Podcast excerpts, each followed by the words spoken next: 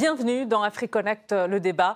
Retrait de Barkhane du Mali, mais pas de désengagement militaire français du Sahel. Au contraire, la France, en froid, avec Bamako, réorganise un repli vers le Niger et la Côte d'Ivoire. Elle ne quitte pas le Sahel et affirme viser de nouveaux objectifs, pas seulement sécuritaires, dans un contexte de rupture avec le Mali et de méfiance face aux partenaires russes et le groupe paramilitaire russe Wagner accusé d'exactions sur le territoire malien. Alors que cache le repli militaire français au Sahel Pour le savoir, on se connecte avec nos invités. Euh, François Dengué, éditorialiste et rédacteur en chef du magazine Homme d'Afrique. Bonjour à vous et merci d'avoir accepté notre invitation dans AfriConnect le débat. Merci beaucoup, Samantha. Bonjour à vous et bonjour à vos auditeurs. On accueille également Sédic euh, Abba, journaliste, écrivain, spécialiste des questions sécuritaires au Sahel, co-auteur de Voyage au cœur de Boko Haram aux éditions L'Armatan et auteur de Mali Sahel, notre Afghanistan à nous, édité par Impact Édition. Bonjour euh, Sédic Abba, merci également d'avoir accepté notre invitation. Bonjour Samantha, c'est un plaisir pour moi de me joindre à ce débat. Alors justement, Sedi Kaba, vous dressez euh, dans votre ouvrage un, constat sévère. Euh, neuf ans après l'intervention française au Mali, vous dénoncez l'échec de la lutte contre l'insécurité et un retrait désastreux de Barkhane du Mali, les erreurs qui ont conduit également à cette impasse. Oui, c'est tout à fait exact. Le, le constat est sévère, mais il est tout à fait factuel.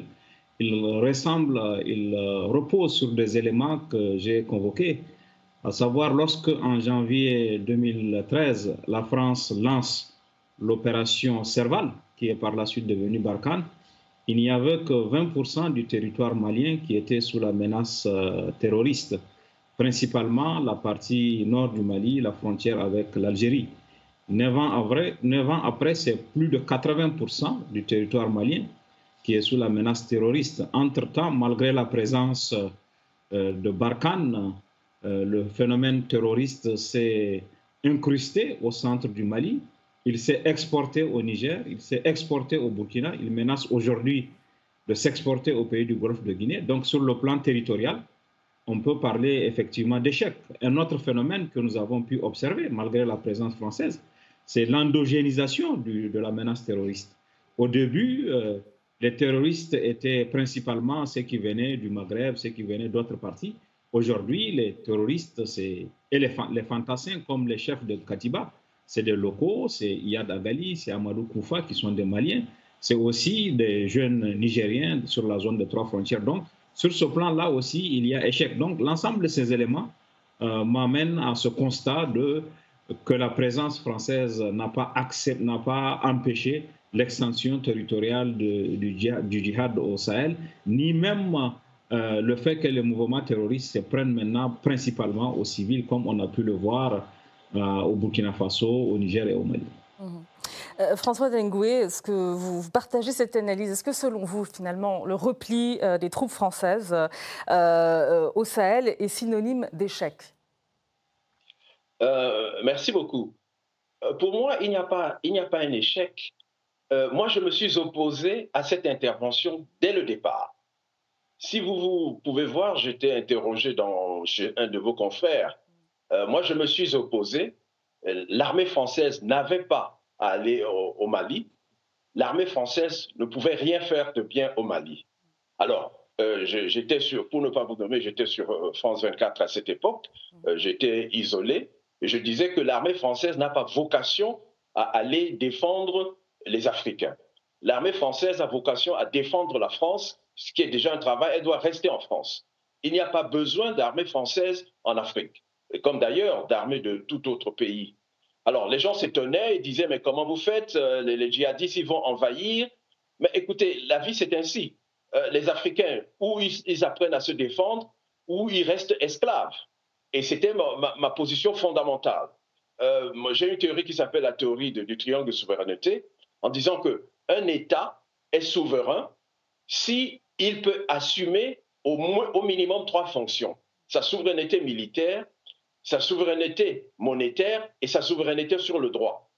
Et je m'appuyais sur cette théorie pour dire que l'armée euh, malienne, si elle avait été faible, si elle avait été euh, incapable de s'opposer, euh, ce n'est pas la fin de la vie, on peut se réorganiser.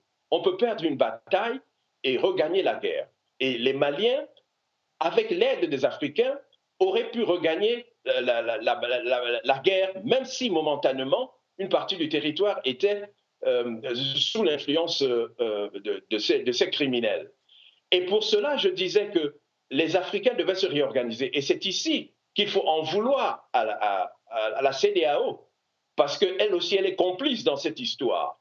Euh, si vous vous rappelez, avant que le président euh, François Hollande décide de cette intervention, euh, la CDAO, et j'avais compté, il y avait au moins 27 réunions. réunions des chefs militaires de la CDAO, réunions des, des, ministres de la Défense, réunions des chefs d'État, au moins 27 réunions qui n'ont abouti à rien. Ça veut dire que c'est une institution impotente qui n'a aucune possibilité d'agir sinon contre les populations. Donc, si les Africains étaient sérieux, ils auraient pu, et d'ailleurs, quelle est la nature de la menace? On ne nous a jamais dit exactement quelle était la nature de la menace, surtout au début. Combien était-il? De quels éléments disposait-il Et qui était avec eux? François, va poser la question peut-être à, à Kaba sur la nature de cette menace, mais est-ce que euh, -ce c'est vrai euh, qu'il faut, vraiment penser que finalement l'intervention française était inutile euh, en 2013 lorsque François Hollande décide d'engager les militaires français dans, cette guerre au Mali contre le djihadisme? Il y a aussi l'engagement des, soldats tchadiens aussi. C'est-à-dire que ah, je, comprends bien la, posture, la position de, de mon très cher François. Euh, l'idéal aurait été que euh, les Maliens soutenus par les Africains se défendent en 2013. Le problème ne vient pas de l'intervention lui-même, c'est-à-dire que si on part du principe que le président Djankunda Traoré de la transition a effectivement sollicité l'intervention française en 2013, et l'intervention française de 2013 euh, n'a pas été un échec en tant que tel, elle. L'intervention visait a chassé les groupes djihadistes qui occupaient le nord Mali et qui occupaient des villes comme Tombouctou, Kidal, Gao. Ce, euh, ce contrat entre la France et le Mali a été parfaitement, presque parfaitement accompli.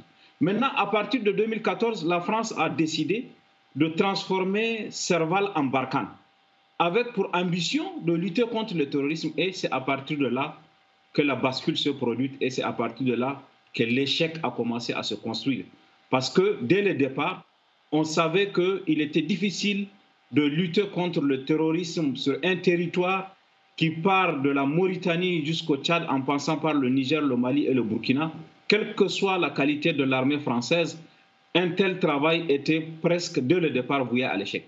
C'est Barkhane le choix qui a été fait de lutter contre le terrorisme sur un territoire cinq fois plus vaste que la France, avec 4100 soldats, qui a conduit à l'échec que nous constatons aujourd'hui.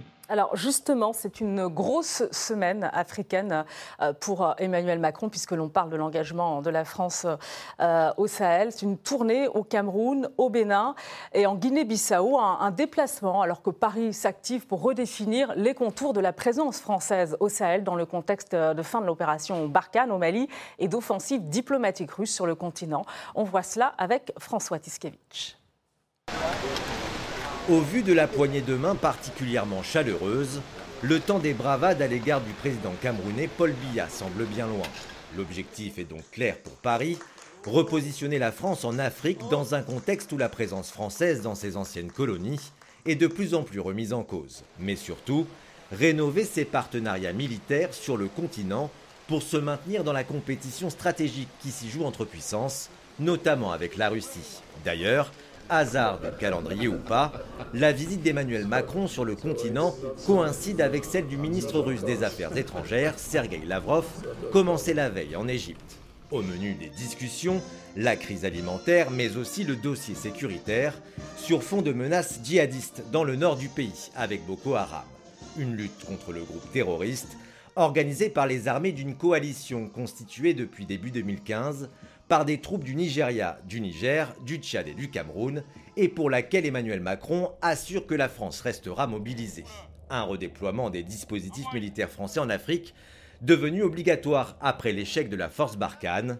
Poussée hors du Mali par le gouvernement de transition, l'armée française se sera totalement retirée du pays à la fin de l'été, après 9 ans de lutte anti-djihadiste.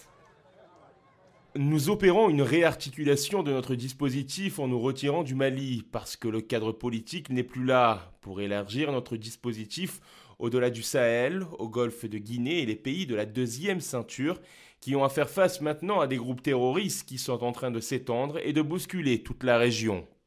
Une réarticulation du dispositif qui passera par la Côte d'Ivoire qui abrite une base militaire française composée de 950 hommes au Sahel, il restera dans la région 2500 à 3000 soldats, dont la moitié au Niger, pour un partenariat de combat avec l'armée nigérienne.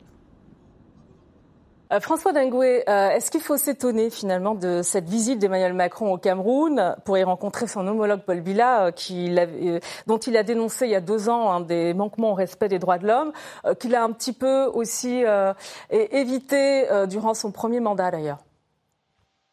Euh, permettez-moi de revenir une seconde sur, euh, euh, sur, le Mali pour dire que l'échec a été constaté après pour Barkhane. Non, l'échec vient du départ. Et même le contrat, il y a, il y a un abus.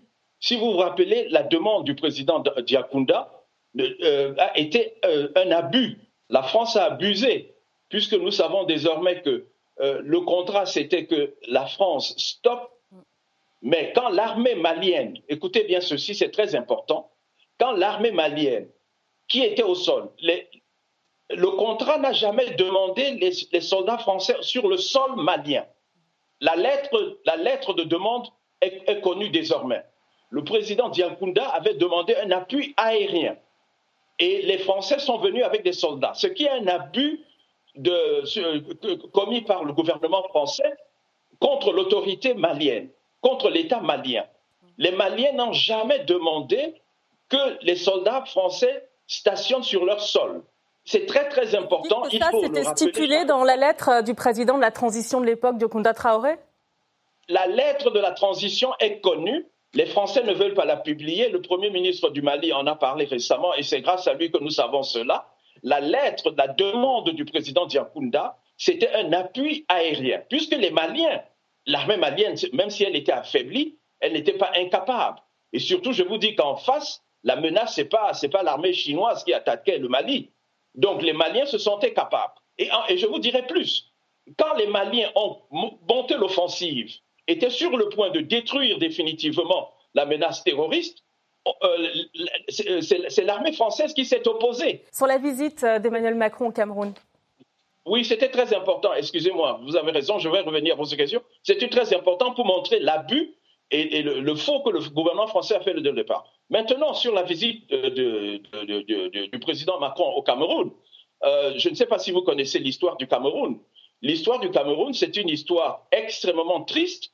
La France a commis des génocides au Cameroun et qu'elle n'a jamais reconnu. La France a mené une guerre au Cameroun depuis 1955 jusqu'à euh, quasiment le milieu des années 70, la France a un gros handicap au Cameroun. La France a commis, a, lancé les napalms au Cameroun et a tué près de, euh, selon des estimations, près de 400 000 à 600 000 Camerounais.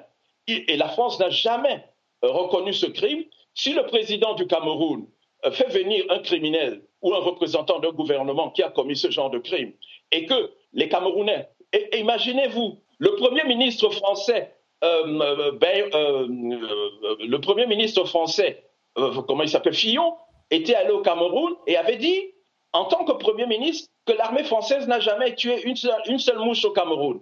Et il le disait devant les autorités camerounaises qui n'ont pas réagi.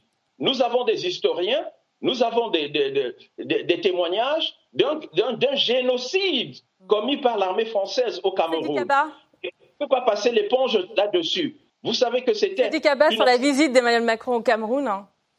Oui, je crois que euh, le constat, euh, le, lourd passé historique entre le Cameroun et la France euh, n'est pas discutable, il a été documenté. Et le président Macron qui a décidé d'inscrire aussi son action dans une esquisse de repentance, comme on a pu le voir avec l'Algérie, comme on a pu le voir avec la reconnaissance que euh, Maurice Audin a été tué par l'armée française en Algérie, euh, si cette séquence se poursuit, il, serait bon qu'en arrivant au Cameroun, justement, pour apaiser les relations, qu'il puisse reconnaître les crimes qui ont été évoqués. François a parlé de, François a parlé du Premier ministre François Fillon, mais le, le, président François Hollande avait lui-même reconnu qu'il y a une responsabilité dans un certain nombre d'actes que le, que le que la France a posé au Cameroun. Et si le président Macron aujourd'hui décidait de reconnaître publiquement la responsabilité de la France, ce serait une bonne chose. Quel rôle, aspect quel rôle Kaba, le Cameroun peut jouer également dans la nouvelle stratégie militaire française? On sait qu'il est question euh, d'un repli euh, au Niger hein, et euh, en Côte d'Ivoire, puisque les ministres français de la Défense et des Affaires étrangères se sont d'ailleurs rendus dans, dans, ces deux pays avant cette tournée d'Emmanuel Macron. Non, je crois que la, France, le, Cameroun est plutôt concentré eh, dans la lutte contre euh, le terrorisme au niveau du bassin du lac Tchad, avec principalement la force mixte multinationale. Je ne vois pas le Cameroun envoyer de troupes, euh, de troupes, de troupes euh, vers le Sahel occidental, c'est-à-dire la zone de trois frontières ou le, mm. le nord-ouest du Niger. Mais dans la, dans la visite du président Macron, il y a aussi la volonté de contenir l'arrivée de la Russie, puisqu'on sait que le Cameroun mhm. a signé quand même un acte de coopération militaire avec euh, la Russie récemment. Et cette, euh, cet acte-là, je pense, a suscité beaucoup d'inquiétudes ici, euh, dans, ici à Paris. Et c'est cette volonté aussi de, d'apporter, d'intéresser le Cameroun à, au portefeuille militaire français et de contenir la Russie qu'il y a sur le plan militaire dans cette visite. Alors c'est vrai, euh, François Dengue, hasard du calendrier ou pas, euh, parallèlement à cette tournée euh, d'Emmanuel Macron, le chef de la diplomatie russe effectue, Sergei Lavrov effectue également une tournée africaine, au menu l'Égypte, le Congo, l'Éthiopie et l'Ouganda. Est-ce que contrer l'influence russe et la présence notamment de Wagner, le groupe paramilitaire russe au Mali, fait partie de l'agenda français euh, écoutez, c'est trop facile euh, pour euh, les Français. Et cette histoire n'est pas seulement une histoire de la France. Il faut voir le grand schéma. C'est un grand schéma de l'OTAN. C'est un grand schéma des, anciens pays esclavagistes, colonialistes, et aujourd'hui qui ont la même mise sur l'Afrique. on accuse la Russie. La Russie n'est pas, pas en Afrique depuis 200 ans, même depuis 30 ans. La Russie, la Russie, la Russie est, absente de l'Afrique, ce qui est un tort de sa part. les, pays, les États-Unis, l'Angleterre, la France, euh, la Belgique, ils ont la même mise sur l'Afrique depuis 500 ans. mais vraiment, euh, parler de la Russie, agiter le, le chiffon rouge de la Russie, non seulement c'est prendre les Africains pour des bébés, des enfants qui ne réfléchissent pas, qui ne connaissent pas leur intérêt, mais c'est contre la vérité la présence permanente, exploitrice, dominatrice, euh, criminelle de, l'ensemble de l'OTAN sur l'Afrique est connue. Euh, Kaba, justement, euh, sur cette question-là, la France qui accuse la Russie de vouloir court-circuiter sa présence au Sahel via, je l'ai cité, la société militaire russe privée selon le Kremlin, mais accusée d'être à la botte, justement, de, Moscou selon Paris. Non, la France commet une erreur d'appréciation. Euh, dans la gestion de cette affaire. La France était presque émue euh, de la présence russe en Centrafrique et là, il y a une présence russe euh, au Mali. Donc la France s'émet un peu, s'inquiète de la présence de partenaires étrangers dans ce qu'elle a toujours considéré comme son précaré. À mon avis, il y a aujourd'hui un retard dans l'appréciation de la situation en Afrique de la part de la France parce que l'Afrique a évolué, le Sahel aussi a évolué. Il y a des nouveaux partenaires, il y a la France, il y a la Turquie, il y a la Russie. Tous ces partenaires-là ont leur place en Afrique. Il appartient aux Africains de s'organiser pour, pour tirer le meilleur de chacun des partenariats. Mais dire que euh, la, la Centrafrique ne peut pas faire de partenariat avec la Russie, que le Mali ne peut pas faire de partenariat avec la Russie, que d'autres pays, parce qu'ils ont été dans le précaré, ne peuvent pas faire de partenariat avec la Russie, à mon avis, c'est une mauvaise appréciation. Il vaut mieux que la France intègre cette réalité de fait, que l'Afrique a changé, il y a de nouveaux partenaires. dans quel secteur elle, peut avoir une valeur ajoutée, elle peut avoir une, une différence que les autres n'ont pas. C'est ça qu'il faut intégrer au nom refuser que l'Afrique tisse de nouveaux partenariats comme avec la Russie, comme avec euh, d'autres partenaires. Et je crois que euh, cette erreur d'appréciation de la France risque de lui coûter cher, puisqu'on voit aujourd'hui en Afrique, les opinions publiques, la jeunesse notamment, euh, refusent la présence française. et la France n'a pas compris ça. La, France qui réorganise, hein, euh, qui, réfléchit donc à une réorganisation de sa présence militaire justement au Sahel, avec, je disais, ce repli euh, au Niger euh, et en, Côte d'Ivoire envisagé. Il y a de nouvelles missions aussi, vous l'avez cité, Sedi Kaba, la lutte contre Boko Haram, mais aussi il y a un nouveau volet qui s'ajoute à cette réorganisation, puisque la mission de Barkhane était une mission sécuritaire exclusivement. Désormais, il y a celui du développement. Est-ce que c'est un pari crédible, selon vous, François euh, c'est de la filouterie. Euh, Barkhane, c'était un début, rappelez-vous, d'embryon d'une armée européenne. L'Afrique n'a pas besoin d'armée européenne. Il y a une guerre en Ukraine. Si les Européens veulent faire la guerre, ils peuvent envoyer Barkhane se battre en Ukraine. Je ne comprends pas, mais je crois qu'on a beaucoup, on a habitué les Africains à accepter l'inacceptable. Euh, l'armée européenne, il n'y a aucun besoin de l'armée européenne. Le, euh, président français a, conçu Barkhane comme un embryon de l'armée européenne, très bien. Mais l'Europe, ce n'est pas l'Afrique.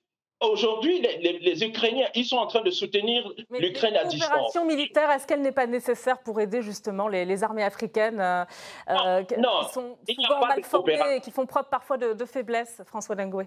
Non, non encore une fois, il faut voir la nature de la menace la nature, on, grossit énormément la menace pour en faire un usage euh, d'occupation des, territoires africains. La menace terroriste en Afrique, mais soi-disant islamique, n'est pas une menace qui peut dépasser les armées africaines. Et en plus, les armées africaines ont vocation à répondre, à faire face à cette menace. Sinon, pourquoi ces armées sont constituées depuis les années 60 On les paye, ils ont, une, part importante dans le budget. Euh, ils doivent quand il y a une petite menace, faire face. Je considère que la menace terroriste n'est pas une grande menace, qui n'est pas au-dessus des moyens des Africains. Les Africains ont à s'organiser pour bâtir leur souveraineté militaire. Aujourd'hui, nous vivons dans un monde extrêmement dangereux et les, Africains ont été faibles. C'est à cause de leur faiblesse militaire qu'ils ont été esclavagisés. C'est à cause de leur faiblesse militaire qu'ils ont été colonisés. Et on ne peut pas attendre que ceux qui les ont esclavagisés et ceux qui les ont colonisés se présente aujourd'hui en Père Noël.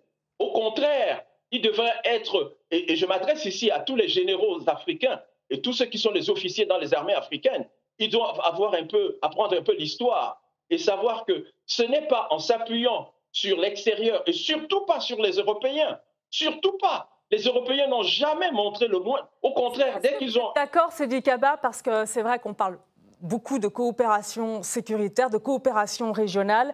Euh, il y a euh, la levée des sanctions de la CDAO, donc on va vers un apaisement, même si c'est vrai qu'il y a des petites tensions entre la Côte d'Ivoire, enfin des tensions importantes entre la Côte d'Ivoire et euh, le Mali, des tensions diplomatiques en ce moment. mais c'est vrai qu'on a la CDAO, le G5 est aussi amputé du Sahel.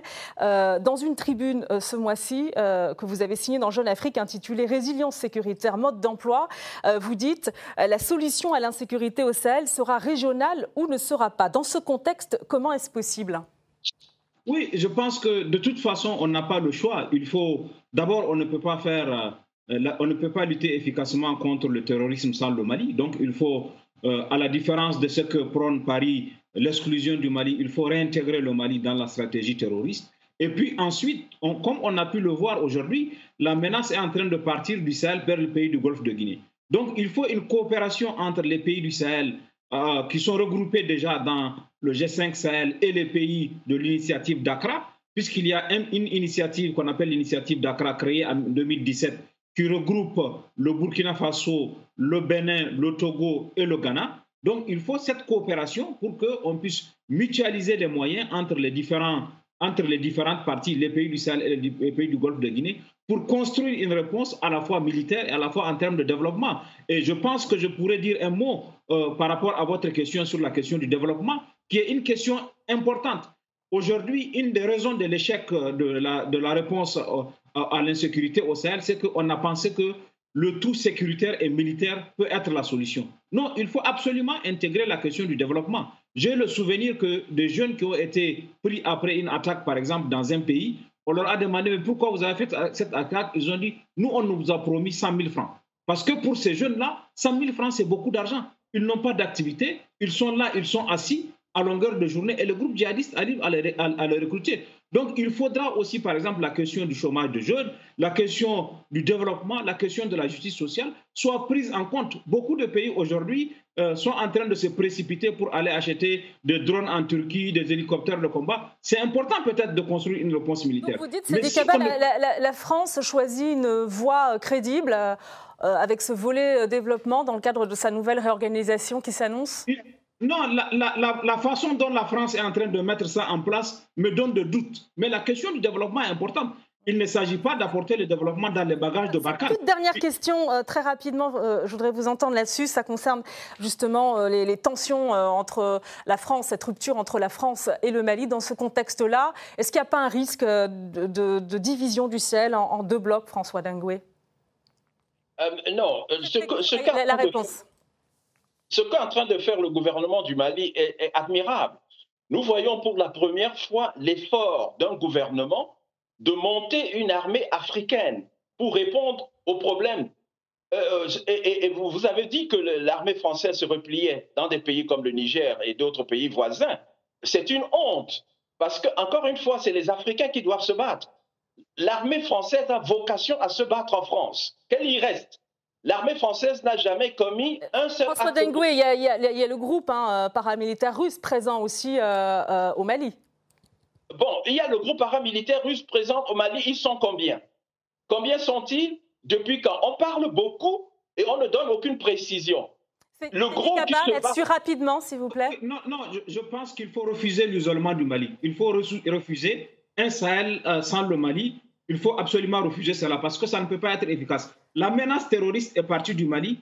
On, peut, on ne peut la combattre qu'en intégrant le Mali. Donc c'est absolument important qu'on puisse associer le Mali à la construction de la réponse parce que si on exclut le Mali, la réponse ne sera pas efficace. Merci beaucoup euh, à vous, euh, François Dengoué et Sédi Kaba. Euh, merci à vous, Sédi Kaba. Je rappelle votre ouvrage Mali Sahel, notre Afghanistan à nous, édité par Impact Édition. Merci encore à vous deux. Merci beaucoup. Et retrouvez AfriConnect, le débat sur nos réseaux sociaux et notre site rtfrance.tv. Merci de votre attention. À très bientôt dans AfriConnect, le débat sur RT France.